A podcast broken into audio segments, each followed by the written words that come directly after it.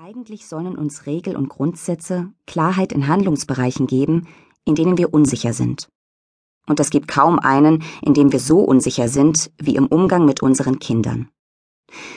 Doch die Erziehungsweisheiten, von denen wir hier sprechen, sind fragwürdige Formeln, die das Nachdenken ersetzen. Wir haben guten Grund, sie zu bezweifeln. Zu Zeiten unserer Großeltern war noch klar, dass Kinder den strengen Anweisungen ihrer Eltern Folge zu leisten haben. Auch in vielen Familien, in denen das nicht mit Gewalt durchgesetzt wurde, war der Vater ein Patriarch und die Mutter eine Eiskönigin. Vor ungefähr 30 Jahren galt dann plötzlich das Gegenteil. Der Satz Wir sind wie Freunde bestimmte in zahlreichen Familien das Verhältnis von Eltern und Kindern.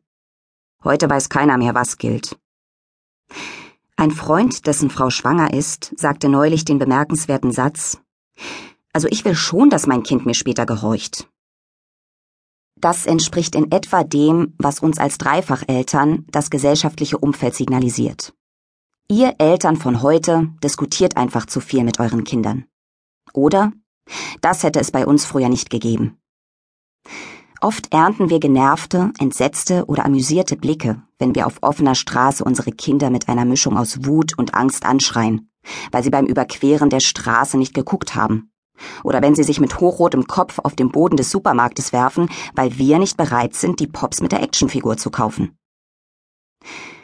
Beim Elternabend in der Kita erklärt uns eine Polizistin, wie sich die Kinder gegenüber Fremden verhalten sollen, wenn sie belästigt werden. Sie sollen laut rufen, dass man sie in Ruhe lassen möge. Eine Mutter gibt zu bedenken, dass sie diese Situation tagtäglich mit ihrem Jüngsten auf der Straße erlebe wie soll sie sich als Mutter denn da in der Öffentlichkeit vor Missverständnissen schützen? Thomas und ich halten uns für moderne Eltern und verfallen dennoch gelegentlich in ein pädagogisches Denken, das wir eigentlich rückständig finden. Eltern müssen sich permanent neu erfinden.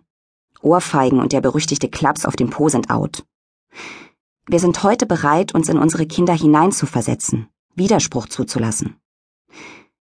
Das hat zur Folge, dass die Kleinen keine Angst vor körperlicher Züchtigung haben müssen, dass sie sich ernst genommen fühlen, aber auch, dass sie uns manchmal nicht zuhören oder gar argumentativ überlegen sind. Leo mit seinen sieben Jahren kann inzwischen hervorragend unseren Tonfall nachahmen. Wenn ich ihn ermahne, sein Zimmer aufzuräumen, dann kann es sein, dass er die Arme vor der Brust verschränkt und sagt, ja, so schon gar nicht. Über all dem Suchen nach einer klaren Erziehungslinie jenseits von Strenge oder Strafen scheinen wir Eltern manchmal, siehe oben, uneindeutig zu kommunizieren. Wie oft lavieren wir uns mit haltlosen Ermahnungen durch den Alltag mit unseren Kindern? Eine Freundin formulierte es so. Wir wollen nicht mehr autoritär sein, aber trotzdem sollen die Kinder machen, was wir sagen. Ein eindeutiges Ja oder Nein erfordert eben auch eine klare Haltung zu den Dingen. Wenn ich nicht weiß, ob ich etwas erlauben will oder nicht und warum, dann flüchte ich mich in leere Phrasen. Dann antworte ich auf die Frage, kann ich Gummibärchen nicht mit Ja oder Nein, sondern, aber du hattest doch heute schon so viele.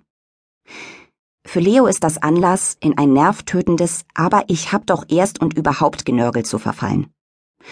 Und schon bin ich mitten in einer Diskussion, die ich gar nicht führen wollte. Zucker ist nicht gesund für dich, interessiert niemanden.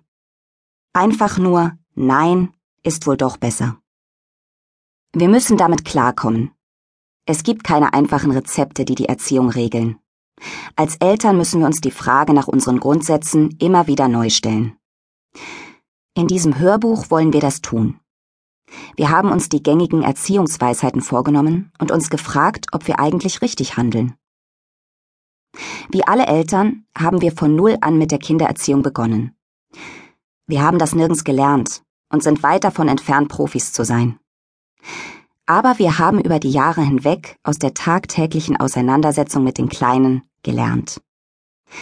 Wir haben uns Elternratgeber vorgenommen, Expertengespräche mit Therapeuten, Erziehungsberatern und anderen Eltern geführt. Manches davon war nutzlos, so auch die meisten Ratgeber. Erziehungsweisheiten auf den Kopf stellen heißt hier nun auch, Erziehung noch einmal neu zu denken ohne staubige Klischees und mit der Bereitschaft, sich immer wieder in eine Aufgabe zu stürzen, an der man auch immer wieder scheitert. Das macht aber nichts. Der Wille zählt. Wirklich moderne Eltern hinterfragen ihre